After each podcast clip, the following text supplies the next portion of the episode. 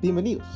Este es mi podcast. Mi nombre es Oscar Ajín y pues te doy la bienvenida para que puedas escuchar un mensaje fresco y positivo a lo que sea un poco eh, diferente a las prédicas que comúnmente siempre escuchas en alguna iglesia, en alguna en algún lugar donde te reunís y pues donde se habla sobre la parte eh, de Dios.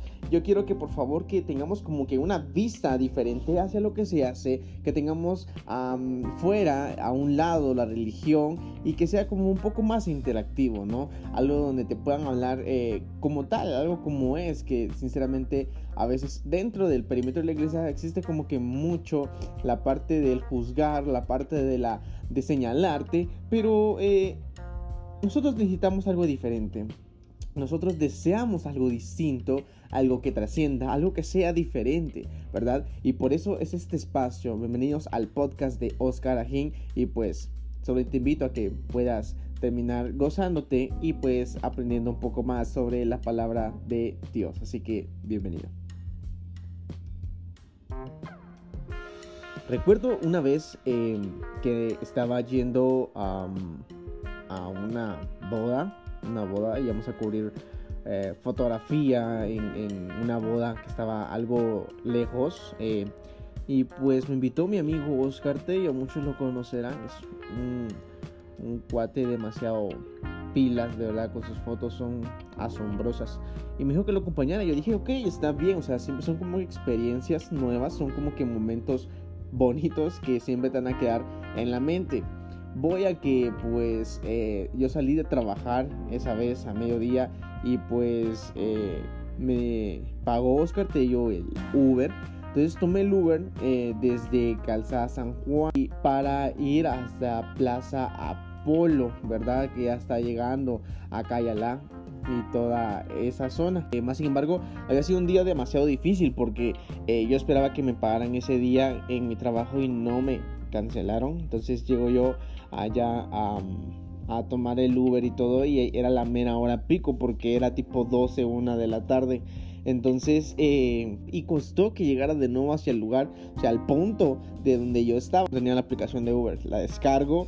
En ese tiempo utilizaba Android aún y y cuando miro, o sea, mi teléfono era súper lentísimo, era súper básico. Entonces no me dejó descargar la aplicación grande de Uber. Entonces, a la verdad, o sea, imagínate, o sea, entro en Mac para poder utilizar el Wi-Fi de ahí y no me dejaba tampoco. Entonces fue como que algo complicado el tener internet. Luego que ya tengo internet, intento descargar la aplicación y no me deja descargar la aplicación porque es demasiado mm, grande para mi teléfono. Entonces decidí utilizar la aplicación de Uber Lite, que es la aplicación eh, con menos megas y como que lo más básico para utilizar. O sea, estaba como a unas, eh, ¿qué? Unas 5 calles de mi ubicación el, Uber.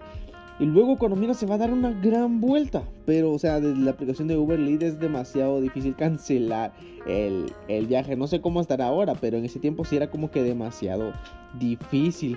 Entonces sí fue como que algo complicado.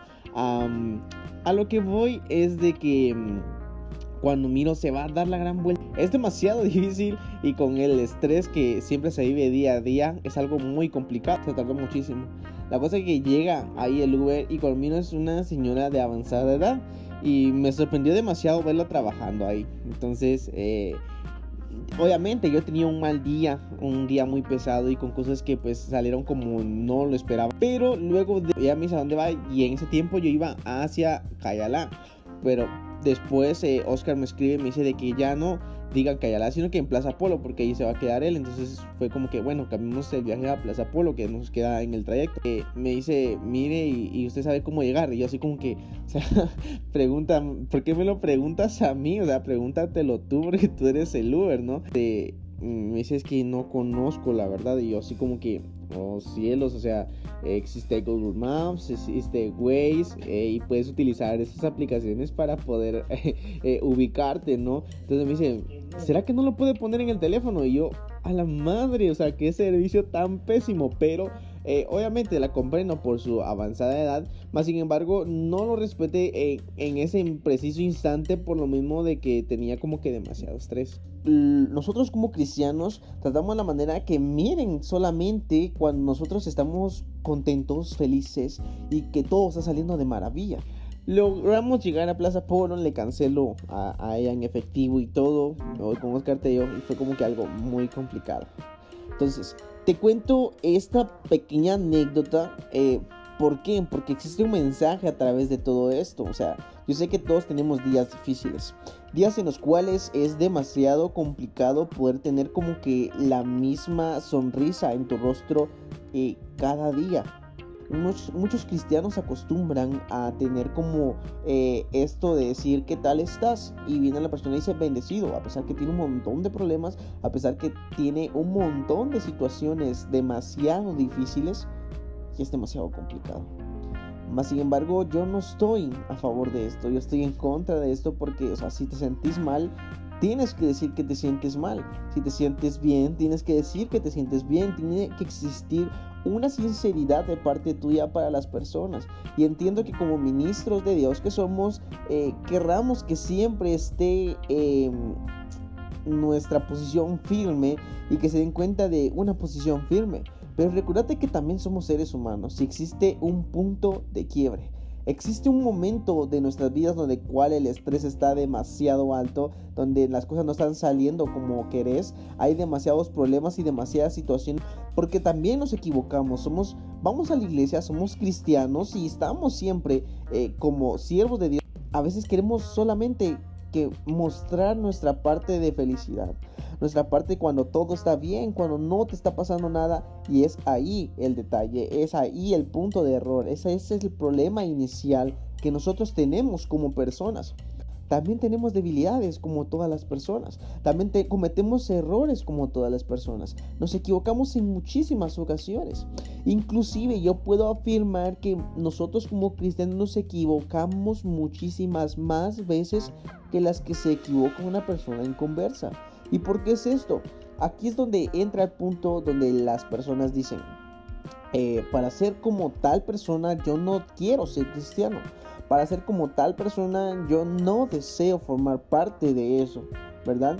Y es que tienen el pensamiento de, no intentar y que mejor se quedan como están. Y ese también es otro punto de error. Entonces, también viene parte de esto, ¿no? De resistir también. Yo sé que todo eso es fuerte y el Espíritu de Dios nos hace fuertes para poder vencer pero hay muchísimas ocasiones con las cuales vas a tener que vivir con ese problema, ¿verdad? Somos seres humanos, somos siervos de Dios, somos hombres de Dios, ¿verdad? Y con hombres me refiero siempre de igual manera a las mujeres de una manera equitativa.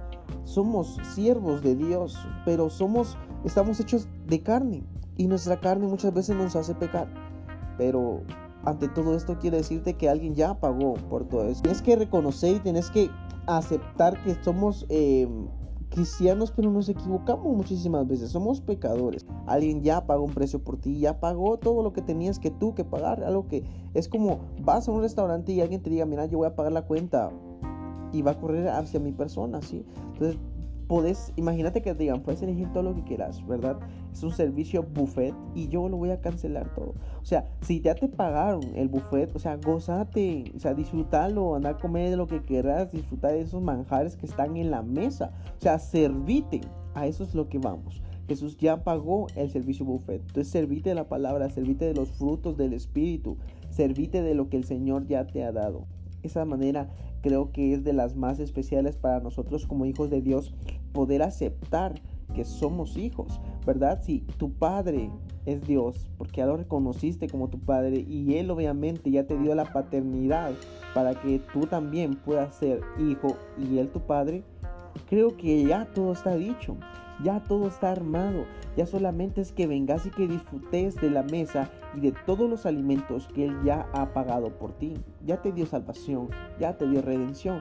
Solamente es que vengas y que disfrutes de esos momentos. Yo te mencionaba el ejemplo. A veces estamos muy estresados y, como personas que somos, como carne, como humanos, pues nos debilitamos muchas veces.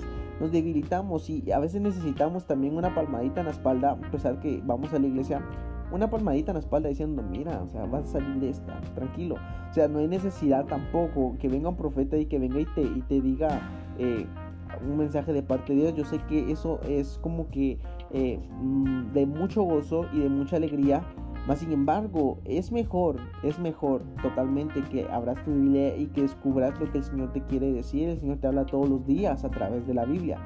Pero, eh, como te digo, a veces es necesario también que alguien venga, te dé una palmada en la espalda y que te diga, lo estás haciendo bien. Solamente es un proceso que estás terminando y que ya es eh, momento de poder salir adelante, de poder salir avante de tus problemas, de tus situaciones, de lo que te atormenta, porque todos tenemos problemas y todos tenemos debilidades. Es seguir adelante, eh, ver hacia el futuro, decía una película de Disney, caminar hacia el futuro, o sea, lo que en un pasado estuvo, pues ya olvidarlo, olvidar ese pasado que te atormentaba, olvidar ese pasado que estaba siempre atándote y seguir hacia adelante, mira hacia el futuro, mira hacia el blanco perfecto que es Cristo. ¿Verdad? Satanás te va a querer eh, agarrar tu pasado para poder eh, señalarte de esa manera, pero ahora tú di, o sea, tú tienes que tomar tu posición y decir que ya tu pasado ya quedó atrás, que desde hoy, pues tú vas a ser cada día mejor, porque ya no están recordando las cosas pasadas que te afectaban, sino que ahora estás viendo hacia el blanco perfecto y un futuro de vida en Cristo Jesús. Y de eso se trata, de tu vida en Jesús. Momentos malos, momentos tristes, días difíciles existen, pero luego de una tormenta siempre viene la calma. Siempre después de una tormenta sale el sol y luego sale un hermoso arco iris, recordando ese pacto tan hermoso de paz que nos ha traído nuestro Dios poderoso. Entonces yo solamente vengo a recordarte y a decirte, sigue luchando, sigue batallando, esto ya va a tener una solución. ¿Verdad? Yo sé que ahorita no encuentras una solución y que hay muchísimos problemas y que hay muchísimas puertas que se te han cerrado. De eso se trata, que marques un cambio. El cambio no está en el presidente, el cambio no está en los diputados, el cambio está en vos que querrás cambiar y que cambies tu vida. No es pleonasmo, o sea, es como tal. Si tú cambias, las personas cambian. Y si las personas cambian, van a cambiar a tu entorno. Y su entorno hay muchísimas personas, pero también van a ir cambiando por el cambio que tú empezaste a hacer.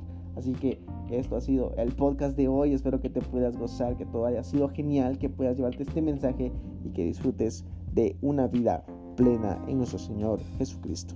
Dios te va a abrir una puerta y a través de esa puerta Él va a entrar esa bendición. Él va a llegar y va a abrir esa puerta para que tú entres que te puedas gozar.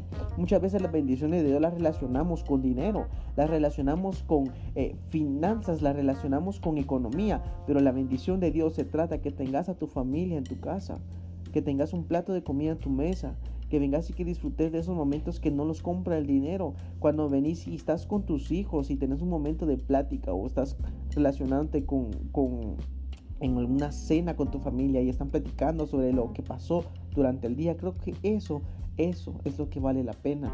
Esos son momentos que no los puede comprar el dinero y son demasiado buenos para cada uno de nosotros como siervos de Dios. Entonces, el mensaje de todo es, hay días malos, pero después de los días malos van a haber días buenos. Tenemos un millón de razones para poder quejarnos y decir las cosas que no nos gustan y las cosas que quisiéramos cambiar, ¿verdad? Pero existe un millón y una razones para poder agradecerle a Dios por todas las cosas que Él nos permite que estemos pasando. Solamente es un deseo de querer servir, de querer adorar y decir gracias en todo momento y verás que todo tu mundo cambiará. Si tú cambias tu actitud, cambia tu entorno y si cambia tu entorno también cambian las personas que están a tu alrededor.